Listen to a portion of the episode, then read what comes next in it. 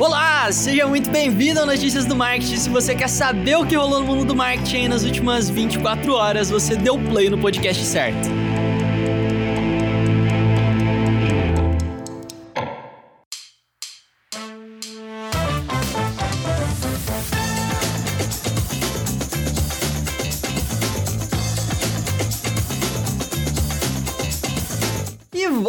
Lá então para o nosso centésimo episódio do Notícias do Marketing. Sejam muito bem-vindos, porque essa é uma marca extremamente especial pra gente, cara. Foram 100 episódios aqui, todo dia útil. É, é, é incrível, assim, né? Quando eu paro para pensar, por exemplo, no Trendcast, que eu tenho cento e poucos episódios lá, mas eu tô fazendo esse negócio já faz dois anos, aqui a gente chegou em 100 episódios muito rápido. Então é muito louco esse negócio de fazer podcast diário. E eu tenho uma notícia para vocês que talvez vocês não gostem muito, mas eu garanto que vai ser bom também.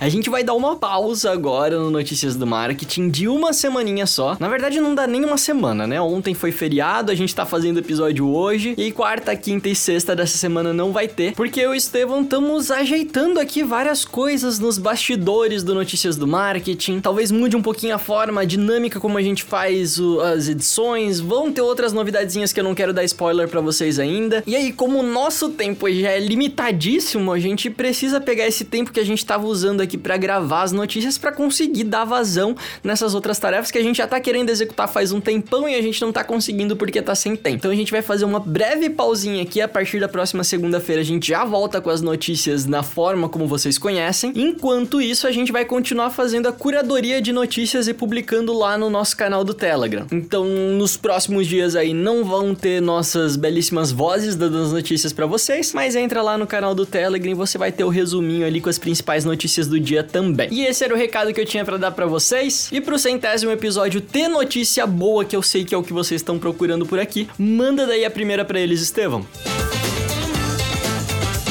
Bom, e a Disney vem com uma estratégia super agressiva para streaming. Né? Você sabe, tá chegando aí dia 17 de novembro, onde vai ser o lançamento do Disney Plus. A Disney tá recebendo algumas críticas porque ela resolveu retirar de serviços como Netflix e outros rivais aí os seus, uh, o, seu, o seu catálogo de produtos, né? Também não vai ser possível mais comprar mídia física nos lançamentos, então a partir de agora não vai rolar mais lançamento de mídia física na América Latina e outras, outros lugares que ofereciam compra compra e aluguel de, né, do catálogo digital da Disney, eles também vão retirar. Então, basicamente, eles estão direcionando todos os esforços para o Disney Plus. Eu vou, eu vou preciso pensar um pouco melhor a respeito da minha opinião sobre isso, porque você é proprietário de um negócio e não sei se tá ok você ser obrigado a deixar o seu melhor conteúdo no seu concorrente, né? É, não, não sei até que ponto isso é algo realmente que deveria ser feito, mas é, é fato que as críticas estão acontecendo. Mas o lance não é esse, a notícia não é essa, essa foi só só uma introdução para falar que a Disney virou agora, e o que talvez justifique isso é que a Disney está direcionando todos os esforços para o digital. Tá falando assim, ó, o streaming agora é o carro-chefe. Nos Estados Unidos, eles têm mais de 100 milhões de assinantes, metade em vários serviços da Disney, né? Metade, mais da metade, então mais de 50 milhões, são exclusivos já do Disney Plus, ou assinam também o Disney Plus, que é algo bem incrível. Eles falaram assim: ah, tipo, isso não é especificamente por conta da pandemia, mas é claro que a pandemia acelerou um processo que já estava em andamento. O que aconteceu foi que as ações da Disney subiram 5% por conta disso, e é isso. Disney agora o foco vai ser no streaming. A gente deve esperar muitas novidades por aí, por, tudo, por toda conta de. É, pela quantidade de novos seriados absurdos que estão chegando no streaming da Disney. Já dava para imaginar uma estratégia agressiva, mas não sei se alguém imaginou algo tão agressivo quanto que eles realmente estão fazendo, especialmente no Brasil, né? Parece que o posicionamento no Brasil é ainda mais agressivo que em alguns outros lugares. Vamos ver o que vai virar. Quero saber. E aí, você vai assinar Disney Plus ou não?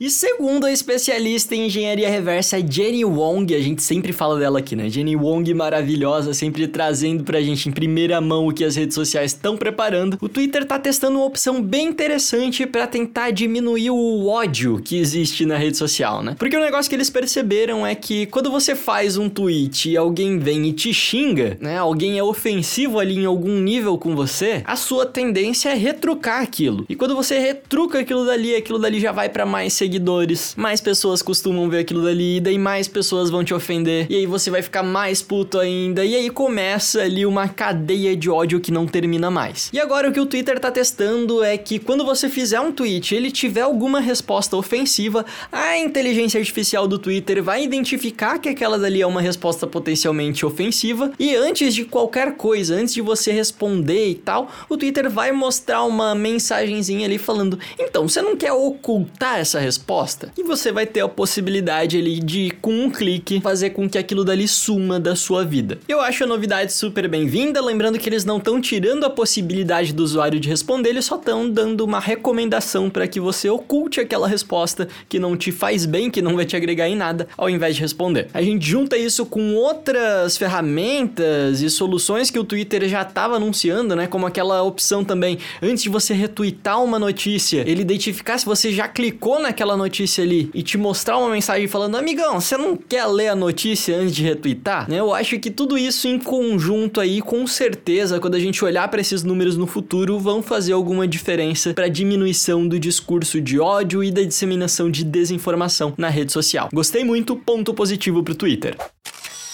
E esse eu acho que é um marco muito importante. O Facebook decidiu banir posts antissemitas. Banir mesmo. Então, é, é a primeira vez que eu acredito que o Facebook está tomando uma postura com relação a isso de uma forma uh, tão icônica, no sentido de que, olha, você não pode negar que existiu o Holocausto, e se você fizer isso, eu vou te direcionar para uma fonte de informação que fala que o Holocausto existiu, né? Então eu acho que é a primeira vez que tem algo uh, nesse nível, seguindo aí tudo que aconteceu com o coronavírus, né? Onde a gente teve algum movimento parecido com isso. Esse movimento acontece depois de um grupo de sobreviventes do Holocausto uh, se reunir para, assim, pressionar mesmo o Facebook a falar, pô, meu, mas o antissemitismo no Facebook está aumentando, não está diminuindo. O número de pessoas negando que existiu o Holocausto está aumentando, não está diminuindo. O que está acontecendo? Acontecendo, né?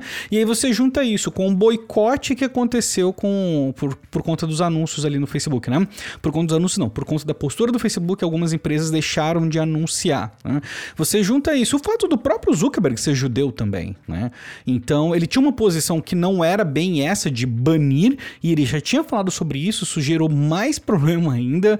E eu, eu fico perguntando, me perguntando o seguinte: quanto tempo até a gente estender isso para outras questões que, claro, claramente aconteceram na história, mas existem grupos que se esforçam para negar que aconteceu. Quantas situações desse tipo a gente tem vivido ultimamente? E a gente, você está vivendo uma era de transformação das redes sociais, onde elas passaram a ser responsáveis pelo que as pessoas estão fazendo dentro da rede. Né? Até então, até o ano passado, até o ano retrasado, você viu um movimento onde, beleza, cada um pode falar o que quiser aqui. Agora, a gente está vivendo uma nova era onde, opa, peraí, você tá falando. Você não pode bem falar o que você quiser. Não é por aí, né? Então, eu acho que. Eu acho que é uma evolução. Eu acho que isso é um sinal de maturidade. Fiquei bem feliz com essa notícia e, e espero que. Bom, o que eu espero mesmo é que não. Eu gostaria que não precisasse disso né? O meu desejo do coração é que não precisasse de um absurdo desse acontecer para as pessoas se tocarem. Mas fico feliz com o aumento da maturidade, de como as pessoas se relacionam no digital. Acho que é um passo importante aí para a gente evoluir. E a gente já deu várias notícias aqui para vocês que o YouTube tava tentando trazer vários elementos do Google Shopping para dentro do YouTube, né? E tentar vender ali produtos durante as lives, produtos nos comentários, na descrição, enfim, eles fizeram vários testes a respeito disso. E agora, segundo uma reportagem publicada na Bloomberg, parece que o YouTube tá dando mais um passinho nessa direção e ele tá testando, né, para que as pessoas, na verdade, os produtores de conteúdo, os youtubers ali consigam fazer marcação de produtos durante um vídeo. Então você vai pegar aí o teu youtuber preferido, ao invés dele falar: "Ah, então vem aqui, clica aqui na descrição para conhecer melhor sobre o produto XYZ". Ele vai falar: "Clique aqui na tela", né? E vai ter uma marcação como se fosse aqueles cardzinhos do YouTube YouTube quando ele mencionar um determinado produto. E aí se abrem duas possibilidades. Segundo a Bloomberg, daria para os usuários fazerem a compra direto pelo YouTube. Então teria ali uma integração com a carteira, né, com o Google Pay, com alguma ferramenta de pagamento nativa direto na plataforma e as pessoas conseguiriam comprar sem sair dali. E na minha opinião, eu acho que é a parte mais interessante, eu acho que é o melhor dos mundos, o melhor dos cenários, né? né? Isso é o que a Bloomberg falou, mas segundo o YouTube, a fonte oficial do YouTube mesmo, eles estão testando sistema de tags ali para que os criadores consigam linkar produtos com maior facilidade. Eles não falaram nada de fazer a compra nativa pelo aplicativo. Eu imagino, né, e aqui é a opinião do Vinícius agora, que deva rolar as duas coisas, né? Com certeza o sistema de pagamento nativo ali vender produtos direto pelo YouTube não vai ser algo tão simples, então deve demorar um pouquinho mais para chegar, mas enfim, dá para ir fazendo as duas coisas ao mesmo tempo, dá para disponibilizar as duas opções para os produtores de conteúdo depois. Então não acho que elas sejam excludentes. E é o caminho, né? É o caminho. A gente já tem várias movimentações desse tipo no Instagram, no Facebook, até no próprio WhatsApp, né? E acredito que com certeza o Google deve estar tá pensando nisso pro YouTube também, assim como já existem várias opções com pagamento nativo no YouTube, né? Lembrando que você pode se inscrever lá, ser assinante de um canal pagando uma taxinha por mês, tem a questão dos superchats também. Então talvez fosse até mais fácil pro YouTube implementar alguma coisa do tipo, embora obviamente não seja a mesma coisa, né? Quando a gente fala de produtos, a gente já tem aí toda uma questão de ter o cadastro da pessoa, de enviar produto, etc. Mas definitivamente não é impossível e eu tô ansiosíssimo para que isso chegue no mercado. E aí, vamos terminar esse episódio centenário com notícia boa, né? Porque precisam das notícias boas também, né, não, gente? Ou se bem que notícia do marketing sempre tem notícia boa, hein? Vou falar já aqui que não é só notícia ruim. Boa parte das notícias aqui são muito, muito boas, mas essa aqui talvez te deixe bem feliz. O LinkedIn divulgou a lista das profissões ali que tem a mais demanda em número de empregos na plataforma. E o profissional de marketing digital apareceu entre as 10 profissões com maior demanda. As primeiras são aqui, ó. Primeiro, é desenvolvedor de software, representante de vendas, depois gestor de projetos, administrador de tecnologia, depois serviço é, especialista em atendimento ao cliente, aí profissional de marketing digital, que é o digital marketer, né? Que é, é meio que aquele que faz tudo, sabe? Isso pode significar mil coisas dependendo de onde você tá, até dependendo da sua cidade. A, própria a descrição aqui do que é o digital marketer pode mudar bastante, mas o fato é que existem 860 mil vagas de emprego com essa descrição. Olha que bacana, hein? Aí dentro dessa área, as habilidades com o maior número de requisições ali de procura são, primeiro, é social media, depois estratégia de conteúdo, depois SEO, depois você trabalhar com vários canais de marketing, marketing channels, depois tem ali Google Analytics e depois tem Google Ads. Olha que incrível, né? Uma ótima notícia para você que trabalha, está no mercado ou pretende entrar no mercado digital aí, definitivamente mostrando o quão sólido é o marketing digital. E se você quiser ser um profissional ainda melhor, e além do básico, você tem que conhecer o SMXP também. Olha só, eu encaixando jabá na notícia, que maravilha. Vai lá, vai lá, dita smxp.com.br.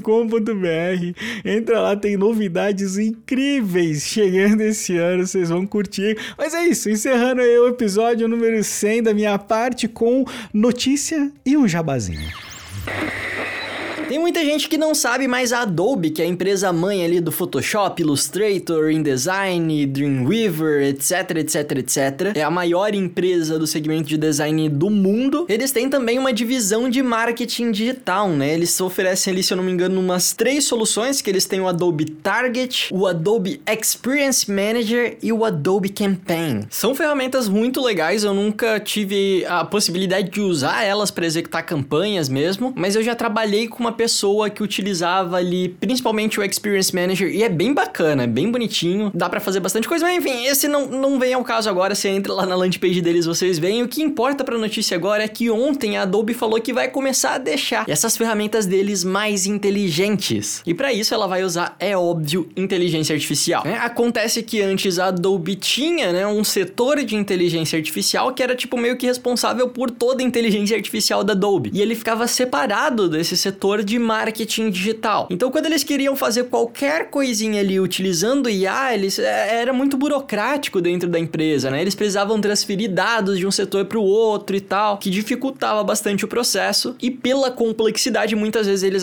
é, eles acabavam optando por não utilizar essa tecnologia. E agora não está sendo criado um núcleo de inteligência artificial dentro do setor de marketing digital da Adobe. Então a gente pode se preparar aí para ver nos próximos meses, nos próximos anos muitas novidades nessa área para dentro da ferramenta. E aí nesse comunicado da Adobe eles até mostraram algumas aplicações práticas, né, que eles estão planejando agora. E daí, por exemplo, um dos recursos que eles anunciaram é que você vai poder subir ali. Imagina que você tem na tua empresa um banco com um milhão de imagens diferentes, de produtos diferentes, e você precisa organizar isso, né, categorizar isso. Você pode simplesmente subir esse pacotão de imagens direto ali pro teu gerenciador de conteúdo da Adobe e utilizando inteligência artificial, ele vai categorizar essas imagens e ele vai separar ali por formato do objeto, por cor, por texto eventualmente, dependendo se, se essa imagem tiver texto. Tem várias outras coisinhas menores, tipo, eles vão conseguir ler um texto e definir qual que é o assunto daquele texto e daí ele consegue categorizar em vários segmentos também, dizer qual que tem maior potencial atrativo. Bem legal mesmo, eu fiquei animado, eu fiquei animado, eu já uso todo o pacote da Adobe para fazer a criação do meu conteúdo e eu tô aí considerando usar a Adobe também, por que não, para gerenciar esse conteúdo depois que ele estiver pronto, né? E é isso, finalizamos mais um episódio incrível aqui no Notícias do Marketing. Foi um prazer ter você por aqui durante esses 100 episódios, mas calma, não acabou. Não acabou. E se você quiser continuar acompanhando as principais novidades aí com os links, nós vamos fazer a curadoria, a curadoria ali no grupo do Telegram, tá? Então eu vou colocar o link na descrição, você entra ali, participa, porque a gente vai mandar. Se tiver alguma coisinha urgente, a gente manda por ali também. Mas hoje eu não poderia encerrar o episódio sem com um review melhor do que esse. Quem enviou foi a Vanessa Lima Marketing, MKT, que falou assim: melhor podcast. Só começa o dia depois das notícias de vocês. Também sou professora de MBA e marketing digital colega de trabalho. Muito bom ter você por aqui, Vanessa. Indico vocês para os meus alunos, também para eles ficarem por dentro de tudo. Parabéns pelo trabalho, por mais projetos tops assim no mundo. Cinco estrelinhas. Valeu, Vanessa. Foi muito bom, foi muito especial ler teu review. Gostei demais. E se por acaso você não está fazendo o que a Vanessa, faça. Indique aí para os seus amigos, para os seus alunos. E se por acaso você quiser patrocinar o Notícias do Marketing, eu só vou falar uma coisa pra você. Agora é a hora, tá certo? Vou deixar o CV na descrição também, o Instagram, se você quiser entrar em contato com a gente. Mas a gente volta. Semana que vem estamos de volta com mais novidades. Também não vai ficar dando muito spoiler, mas estaremos por aqui para compartilhar as últimas novidades desse mercado incrível que é o mercado digital. Um grande abraço, esperamos que você fique muito bem e fique aguardando a gente. Tamo de volta já já. Um abraço.